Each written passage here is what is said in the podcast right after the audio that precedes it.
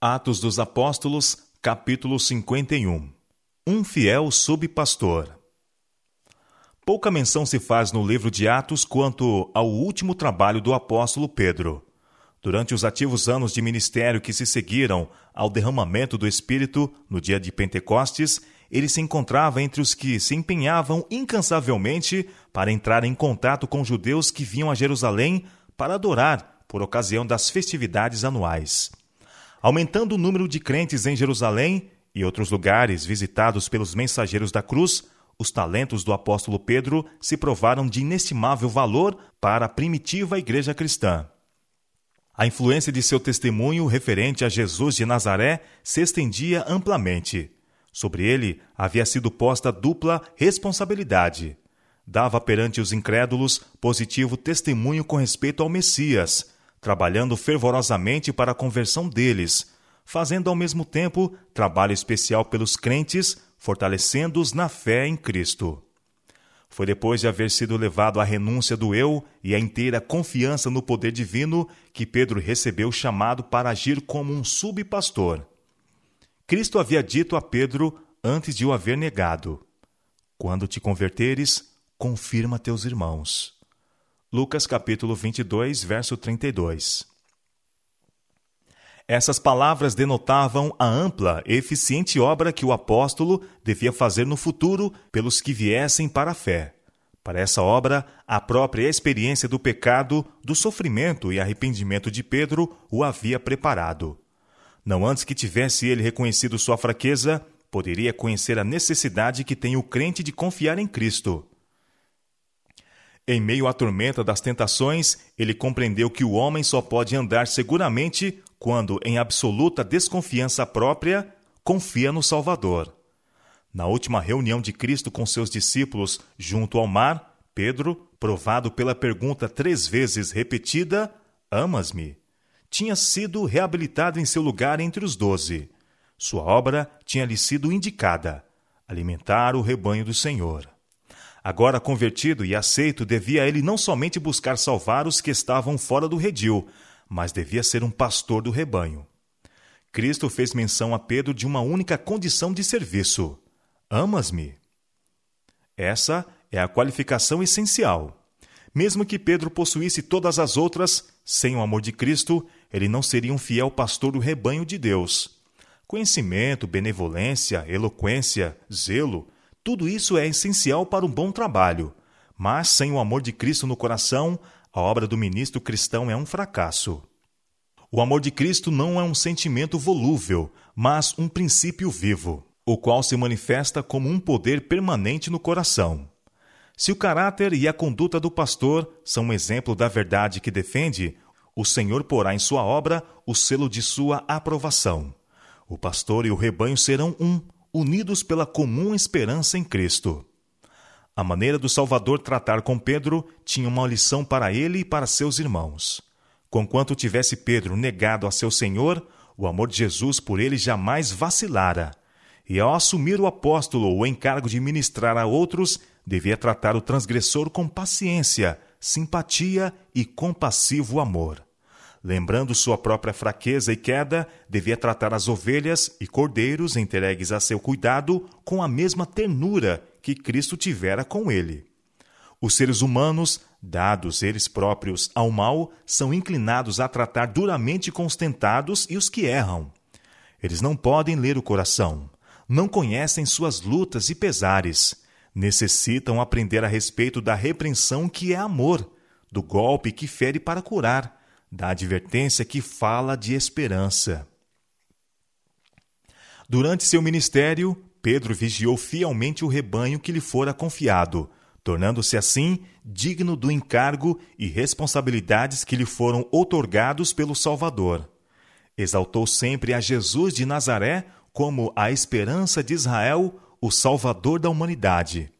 Manteve sua vida sob a disciplina do Mestre por excelência.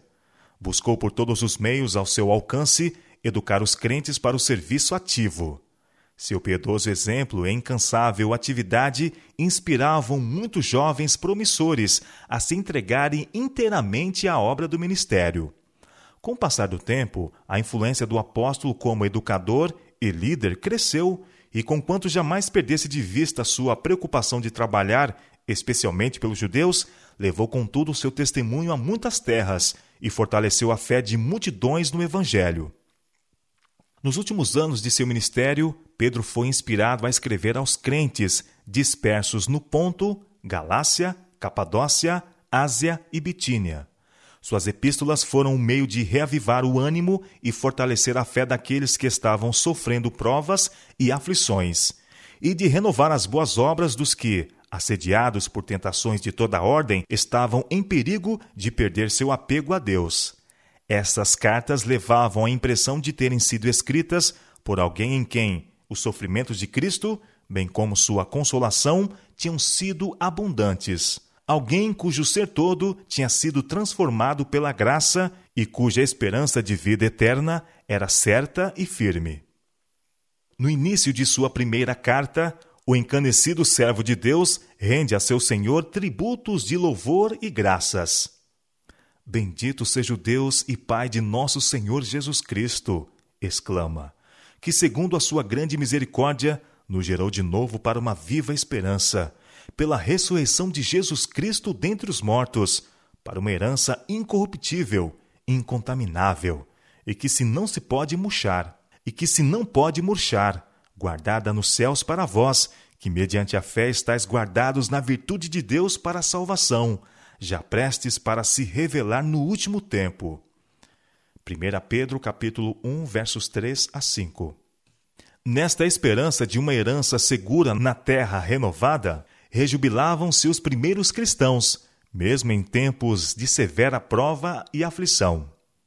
Em que vós grandemente vos alegrais, escreveu Pedro, ainda que agora importa, sendo necessário que estejais por um pouco contristados com várias tentações, para que a prova da vossa fé, muito mais preciosa do que o ouro que perece e é provado pelo fogo, se ache em louvor e honra e glória na revelação de Jesus Cristo, ao qual, não havendo visto, a mais, ao qual, não havendo visto, a mais, no qual, não vendo agora, vos alegrais com gozo inefável e glorioso, alcançando o fim da vossa fé, a salvação das almas.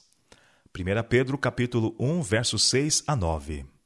As palavras do apóstolo foram escritas com o objetivo de instruir os crentes de todas as épocas e têm significado especial para os que vivem no tempo em que já está próximo o fim de todas as coisas.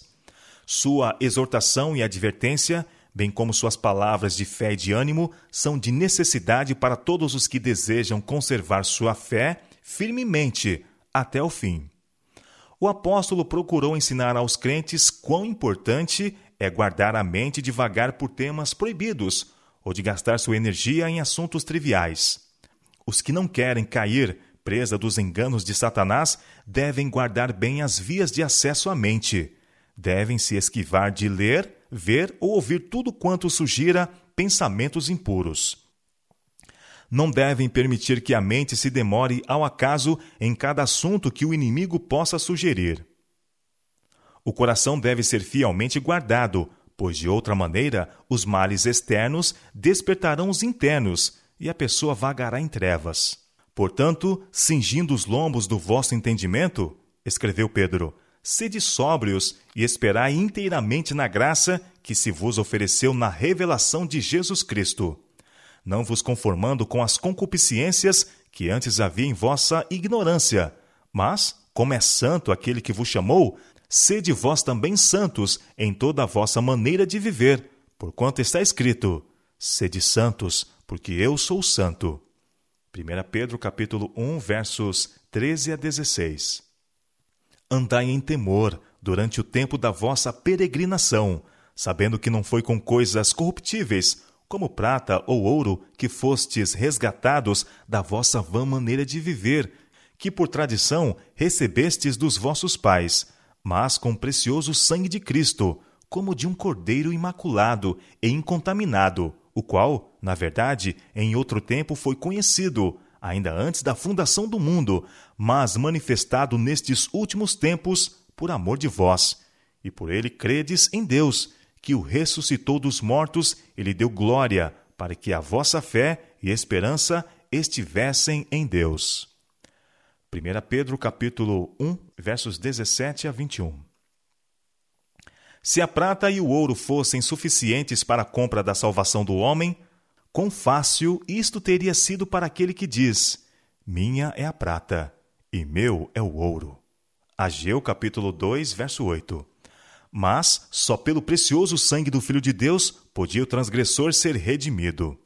O plano da salvação foi elaborado em sacrifício.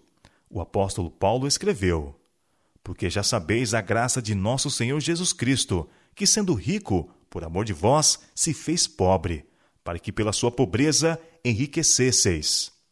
2 Coríntios capítulo 8, verso 9. Cristo se deu por nós para nos redimir de toda a iniquidade e como a sobre excelente bênção da salvação, o dom gratuito de Deus é vida eterna, por Cristo Jesus, nosso Senhor. Purificando as vossas almas na obediência à verdade, para a caridade fraternal não fingida. Continua Pedro: Amai-vos ardentemente uns aos outros com coração puro. A palavra de Deus, a verdade, é o conduto pelo qual o Senhor manifesta seu espírito e poder. A obediência à palavra produz o fruto da qualidade requerida, caridade fraternal, não fingida. Esse amor tem a sua origem no céu e conduz aos mais altos motivos e ações altruístas. Quando a verdade se torna um princípio dominante na vida, a vida é gerada, não de semente corruptível, mas da incorruptível, pela palavra de Deus, viva e que permanece para sempre. Esse novo nascimento é o resultado de receber Cristo como a palavra de Deus. Quando, mediante o Espírito Santo, as verdades divinas são impressas no coração, surgem novas concepções e as energias antes adormecidas despertam para cooperar com Deus. Assim foi com Pedro e os demais discípulos. Cristo foi o revelador da verdade ao mundo. Por ele, a incorruptível semente, a palavra de Deus, foi semeada no coração humano. Muitas, porém, das mais preciosas lições do grande ensinador foram ditas aos que então não as entenderam. Quando, depois de sua ascensão, o Espírito Santo levou seus ensinos à lembrança dos discípulos, seus sentidos despertaram. O significado dessas verdades brilhou-lhes no espírito como nova revelação, e a verdade, inalterada e pura, encontrou lugar para si. Então a maravilhosa experiência da vida do Salvador tornou-se deles. A palavra testificou por intermédio deles, os homens escolhidos, os quais proclamaram a poderosa verdade. O Verbo se fez carne e habitou entre nós, cheio de graça e de verdade. E todos nós recebemos também da sua plenitude, e graça por graça. João capítulo 1, versos 14 e 16.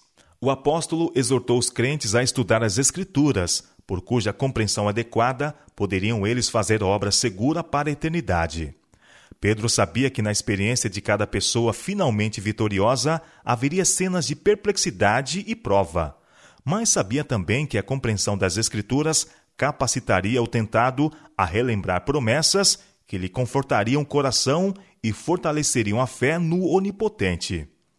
Porque toda carne é como erva, declarou o apóstolo, e toda a glória do homem como a flor da erva. Secou-se a erva e caiu a sua flor. Mas a palavra do Senhor permanece para sempre, e essa é a palavra que entre vós foi evangelizada. Deixando, pois, toda malícia e todo engano e fingimentos e invejas e todas as murmurações, desejai afetuosamente, como meninos novamente nascidos, o leite racional, não falsificado, para que por ele vades crescendo, se é que já provastes que o Senhor é benigno. 1 Pedro capítulo 1, verso 24 a 1 Pedro capítulo 2, verso 3. Muitos dos crentes a quem Pedro dirigiu suas cartas estavam vivendo no meio do paganismo, e muito dependia de permanecerem fiéis à alta vocação de sua profissão de fé. O apóstolo insistia em seus privilégios como seguidores de Cristo Jesus. Vós sois a geração eleita, escreveu, o sacerdócio real, a nação santa, o povo adquirido para que anuncieis as virtudes daquele que vos chamou das trevas para sua maravilhosa luz. Vós, que em outro tempo não erais povo, mas agora sois povo de Deus, que não tinhais alcançado misericórdia, mas agora alcançastes misericórdia. 1 Pedro capítulo 2, versos 9 e 10. Amados, peço-vos como a peregrinos e forasteiros, que vos abstenhais das concupiscências carnais que combatem contra a alma, tendo o vosso viver honesto entre os gentios, para que naquilo em que falam mal de vós, como de malfeitores, glorifiquem a Deus no dia da visitação. 1 Pedro capítulo 2, versos 11 e 12. O apóstolo esboça com clareza a atitude que deveriam os crentes sustentar em relação às autoridades civis. Sujeitai-vos, pois, a toda a ordenação humana por amor do Senhor, quer ao rei como superior, quer aos governadores, como por ele enviados para castigo dos malfeitores e para louvor dos que fazem o bem. Porque assim é a vontade de Deus, que fazendo o bem, tapeis a boca à ignorância dos homens loucos, como livres, e não tendo a liberdade por cobertura da malícia, como servos de Deus. Honrai a todos, amai a fraternidade, temei a Deus, honrai o Rei. Os que eram servos foram aconselhados a permanecer sujeitos, com todo temor aos senhores, não somente aos bons e humanos, mas também aos maus. Porque, continua o apóstolo, é coisa agradável que alguém, por causa da consciência para com Deus, sofra agravos, padecendo injustamente. Porque que glória será essa, se pecando sois esbofeteados e sofreis? Mas, se fazendo o bem, sois afligidos, e o sofreis, isso é agradável a Deus, porque para isto sois chamados, pois também Cristo padeceu por nós, deixando-nos o exemplo, para que sigais as suas pisadas, o qual não cometeu pecado, nem na sua boca se achou engano.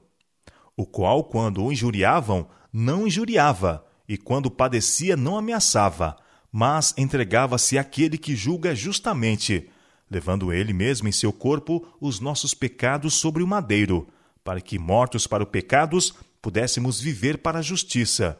E pelas suas feridas fostes sarados, porque éreis como ovelhas desgarradas, mas agora tendes voltado ao pastor e bispo das vossas almas. O apóstolo exorta as mulheres cristãs a manter vida pura e ser modestas no traje e no comportamento. O enfeite delas, aconselhou, não seja o exterior, no frisado dos cabelos, no uso de joias de ouro, na compostura de vestidos, mas o homem encoberto no coração, no incorruptível traje de um espírito manso e quieto, que é precioso diante de Deus. A lição se aplica aos crentes em todas as eras. Pelos seus frutos os conhecereis. Mateus capítulo 7, verso 20. O adorno interior de um espírito manso e quieto é inestimável. Na vida do verdadeiro cristão, o adorno externo está sempre em harmonia com a paz e a santidade internas. Se alguém quiser vir após mim, disse Jesus, renuncie-se a si mesmo, tome sobre si a cruz e siga-me. Mateus capítulo 16, verso 24. O sacrifício e a negação do eu assinalarão a vida do cristão, e a evidência de que o gosto está mudado será vista no vestuário de todo aquele que anda na vereda aberta para os redimidos do Senhor. É justo amar o belo e desejá-lo, mas Deus deseja que primeiro amemos e busquemos a beleza do alto, que é imperecível. Nenhum adorno externo se compara em valor ou amabilidade com um espírito manso e quieto. O linho fino, branco e puro, que todos os santos da terra usarão. Essa veste os fará belos e amados aqui, e será depois sua senha para a admissão ao palácio do rei. Sua promessa é: Comigo andarão de branco, porquanto são dignas disso. Apocalipse capítulo 3, verso 4. Olhando com visão profética para os perigosos tempos em que a Igreja de Cristo estava para entrar, o apóstolo exortou os crentes a permanecerem firmes em face das provas e sofrimentos. Amados, escreveu ele, não estranheis a ardente prova que vem sobre vós para vos tentar, como se coisa estranha vos acontecesse As provas são parte da educação recebida na escola de Cristo, para purificar os filhos de Deus da escória do que é terreno. É porque Deus está guiando seus filhos que lhes sobrevêm experiências decisivas. Provas e obstáculos são seus métodos escolhidos de disciplina e as condições por ele indicadas para o êxito. Aquele que lê os corações humanos conhece-lhes as fraquezas melhor do que eles mesmos as poderiam conhecer ele vê que alguns têm qualificações que, se apropriadamente dirigidas, poderiam ser usadas no avanço de sua obra. Em sua providência, ele leva essas pessoas a diferentes posições e variadas circunstâncias, para que possam descobrir os defeitos que estão ocultos ao seu próprio conhecimento. Dá-lhes oportunidades de vencer esses defeitos, habilitando-os para o serviço. Não raro permite que o fogo da aflição os abrase, a fim de serem purificados. O cuidado de Deus por sua herança é incessante. Ele não permite que sobrevenha a seus filhos nenhuma aflição que não seja essencial ao seu bem presente e eterno. Deseja purificar sua igreja da mesma maneira como Cristo purificou o templo durante seu ministério terrestre. Tudo quanto ele faz recair sobre seu povo como provas vem para que se alcance mais profunda piedade e maior força para levar avante os triunfos da cruz. Houve um tempo na experiência de Pedro em que ele não se dispunha a ver a cruz na obra de Cristo.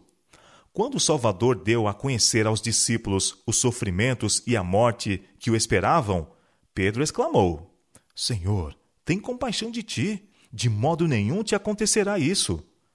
Mateus capítulo 16, verso 22. A compaixão própria, que se esquivava de seguir a Cristo no sofrimento, preparou as razões de Pedro. Foi para o discípulo uma amarga lição que ele não aprendeu senão vagarosamente a de que a senda de Cristo na terra é feita de sofrimento e humilhação.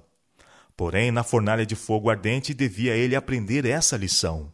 Agora, quando seu corpo, antes ativo, estava curvado ao peso dos anos e trabalhos, pôde ele escrever: Amados, não estranheis a ardente prova que vem sobre vós para vos tentar, como se coisa estranha vos acontecesse.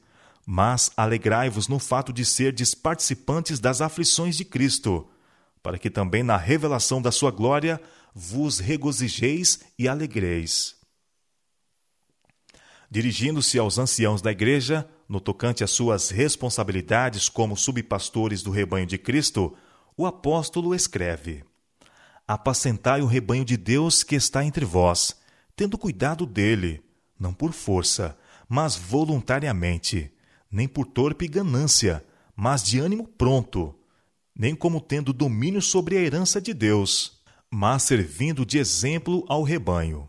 E quando aparecer o sumo pastor, alcançareis a incorruptível coroa de glória.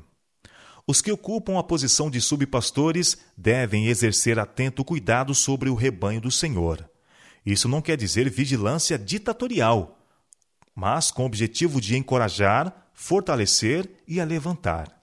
Ministrar significa mais que pregar sermões, significa trabalho zeloso e pessoal.